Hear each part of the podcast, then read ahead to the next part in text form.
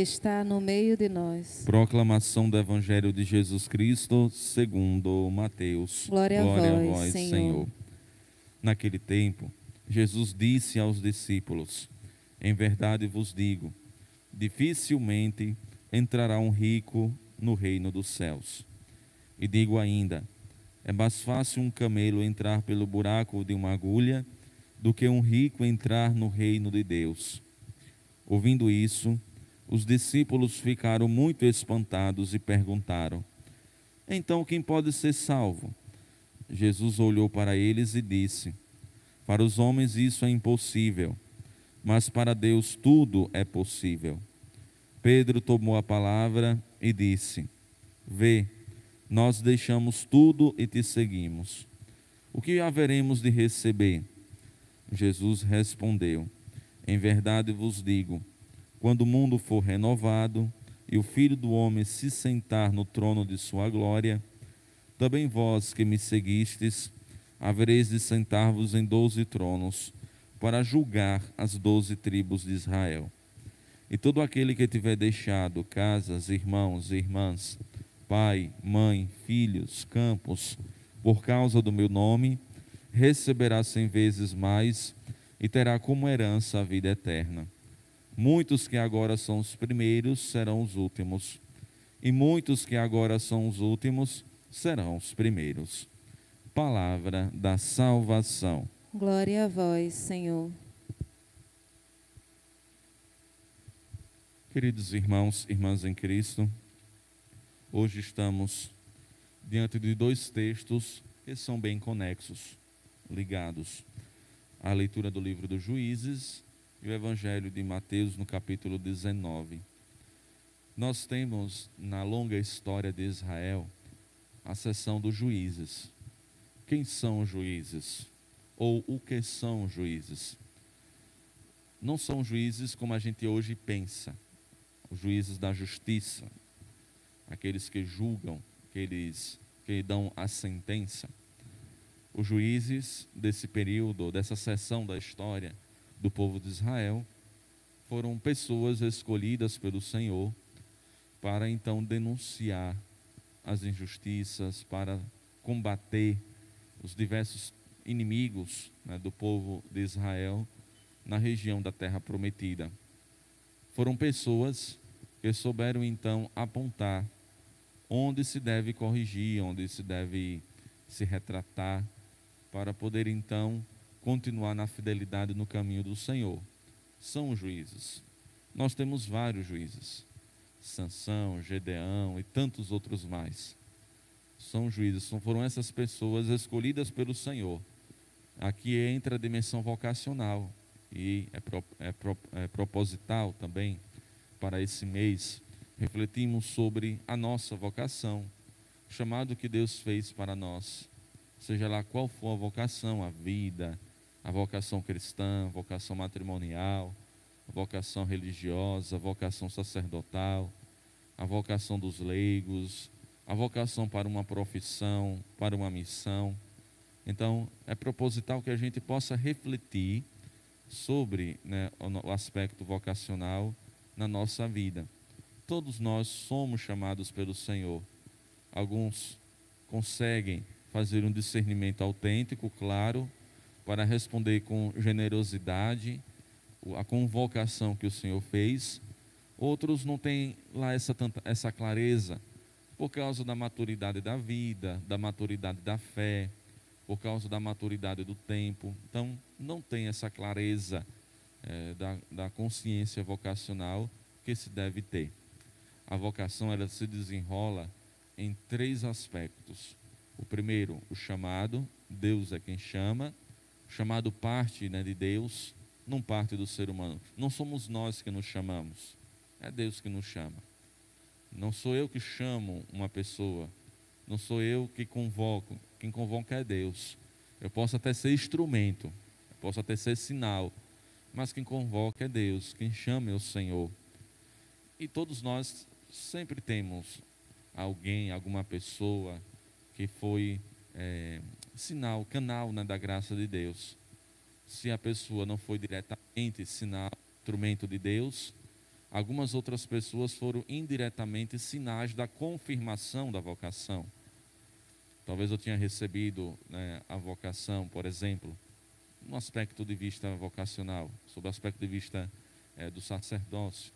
Olhando para um padre celebrar, achei bonito, ali fui tocado pelo Senhor, mas aconteceram que outros padres foram referenciais e ajudaram na confirmação da vocação. A mesma coisa na vocação matrimonial. Eu posso ter crescido vendo os meus pais felizes, fazendo felizes, feliz um ao outro, e então isso foi sinal, né, digamos assim, da minha vocação, do chamado que Deus fez para mim. Depois entra aqui a segunda dimensão, o segundo aspecto da vocação, que é a resposta. Não existe vocação sem uma resposta. E a resposta ela parte de nós, parte daquele que é chamado. A resposta positiva ou a resposta negativa.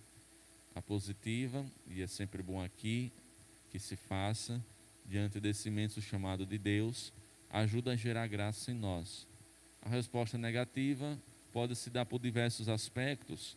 Talvez a humanidade ou a espiritualidade não esteja assim preparado para dar uma resposta positiva e acaba freando, dando uma resposta negativa. Possa ser que esteja fugindo né, da vocação que o Senhor fez e acaba então se desviando dela. Aqui entra a, a história do profeta Jonas, que recebeu o chamado do Senhor para profetizar em Nínive, mas tentou fugir. Também acontece isso na nossa vida. Recebemos o chamado de Deus, mas fugimos né, diante dele. E também tem a resposta enfática negativa, né? Que a gente dá diante do Senhor e isso perdura por toda a vida. Isso vai gerando frustrações, infelicidades. Ou, se consegue ser feliz, é aquela felicidade oca, falta alguma coisa, né? ou seja, responder com generosidade à vocação que o Senhor fez. E por fim, entra o terceiro aspecto vocacional, que é o aspecto da missão. Toda vocação tem uma missão, tem uma, uma tarefa. Ninguém é chamado a fazer nada, não existe. Vou ser vocacionado e não vou fazer nada na vida. Todos nós temos uma, uma missão, um desígnio né, a ser cumprido e é importante que se cumpra. Que não se mede no tempo, que não se mede em quantidade de atividades, mas que se mede na graça de Deus. É a graça de Deus que vai né, cumprindo, fazendo com que a gente cumpra né, os nossos desígnios. Eu digo isso porque às vezes a gente pensa, ah, estou velho demais, ah, estou jovem demais, ah, já vivi demais. Né? A gente pensa assim, né? Estou velho demais para responder o chamado de Deus. Não se mede em idade, em tempo, em cronologia a nossa missão. Se mede em graça do Senhor, em graça de Deus. Se a gente está né, numa idade mais avançada e mesmo assim Deus chama para alguma missão, é porque esta graça vai nos acompanhar e vai nos ajudar a cumprir. Ou se nós estamos jovens demais e Deus mesmo assim nos chama, Ele vai nos conceder então as oportunidades e os meios para a gente conseguir cumprir a nossa missão. Tudo isso a gente encontra nos textos de hoje, na primeira leitura, nesta vocação belíssima de Gideão. Uma vocação muito bonita. A família mais pobre da tribo de Manassés e o filho e o último dos filhos este foi o escolhido. Deus escolhe aquele que ele quer. Não tem uma lógica humana. Ah, porque ele é bonito, ah, porque ele é forte, ah, porque ele é inteligente, ah, porque ele é assim, porque ele tem cabelos pretos, porque tem olhos verdes ou olhos pretos. Não, Deus não segue uma lógica humana. Porque tem o melhor currículo, porque tem é, experiência profissional, porque foi capacitado para isso, porque é o mais inteligente. Não existe é, parâmetros humanos para o chamado que o Senhor faz. Deus chama aqueles que Ele quer, meus irmãos e minhas irmãs.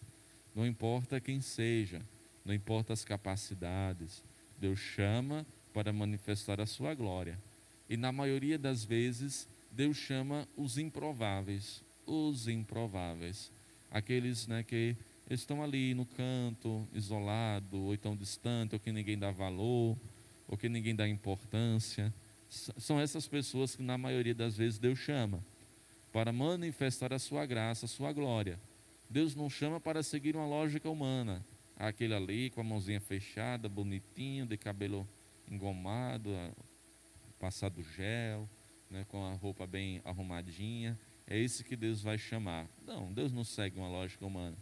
Deus chama os improváveis, os improváveis, né, para então manifestar a sua glória, porque além dele chamar, ele também mostra mostra que a sua lógica, que o seu pensamento não é a mesma lógica, não é o mesmo pensamento dos homens, não é.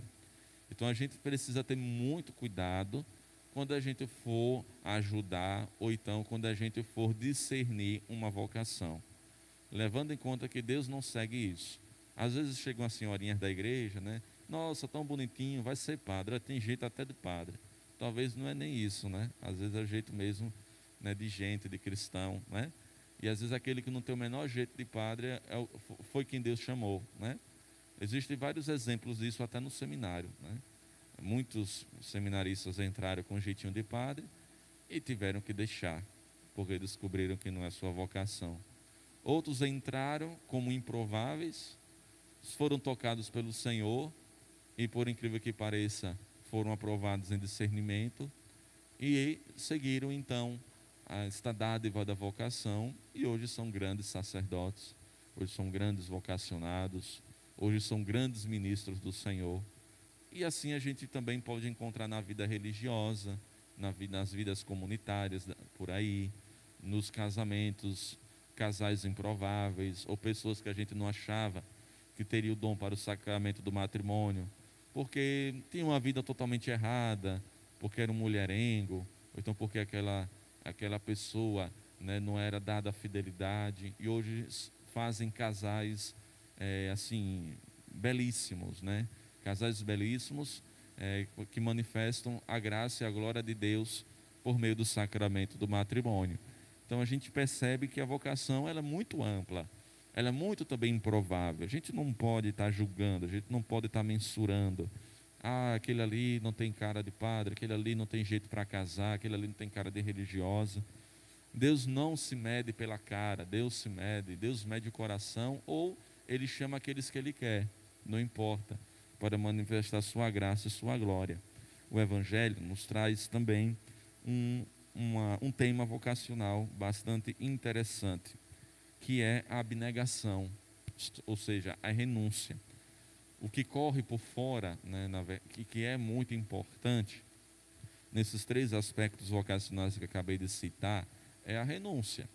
Se não tiver renúncia, a vocação não se cumpre na sua plenitude. Se a gente não saber renunciar daquilo que nos impede de seguir a Deus, ou aquilo né, que é importante que a gente deixe para trás, para que a gente continue a caminhar, a vocação não vai se desenrolar na sua plenitude. Então, esse evangelho nos ajuda também a aprofundar esse aspecto vocacional. Que todos nós, olhando para a vocação de Gideão, Gedeão, possamos também nos sentir chamados a seguir a Jesus e que, olhando o texto do evangelho de hoje, que a gente possa renunciar a tudo que nos impeça de responder com generosidade o chamado que o Senhor sempre nos realiza.